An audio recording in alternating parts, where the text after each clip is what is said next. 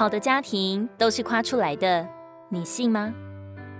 我们要知道，我们的生命里都延续着老亚当的性情，都隐藏着善恶知识树的遗毒，所以人的心是崎岖不平的，是弯曲悖谬的。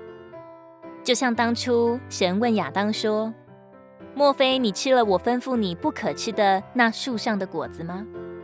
那人说：“你所赐给我与我一起的女人，她把那树上的果子给我。”我就吃了。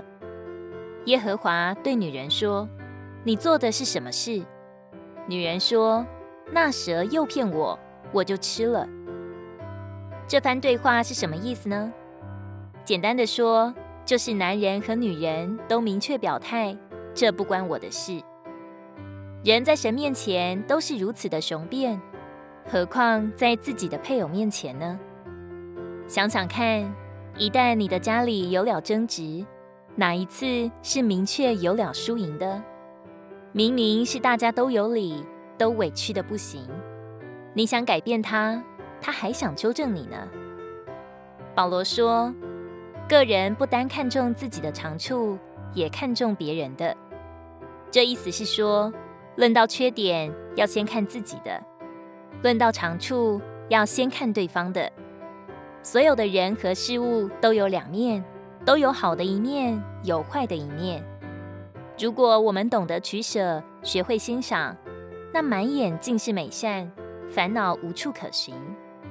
我们要学习多夸夸自己的另一半，告诉他：“你是神为我量身定做的配偶，是最好的。”儿女做得好的时候，也应该给他正当的夸奖。所有的孩子都有心做好。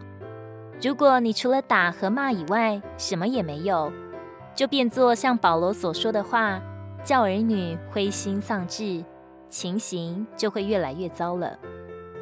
夸奖家人，并不是假意的奉承，而是进到神的眼光里来看待他们。我们的夸奖，乃是把对方新造的荣美放大。使我们一起看见神在家里奇妙的祝福，而将颂赞归于神，而借此封住撒旦那毁谤者的口。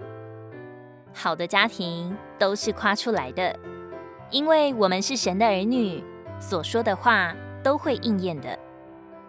诗篇一百四十七篇一节，哈利路亚，歌颂我们的神，这本为美善。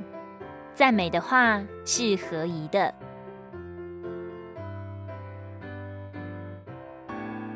如果你喜欢我们的影片，欢迎在下方留言、按赞，并将影片分享出去哦。天天取用活水库，让你生活不虚度。我们下次见。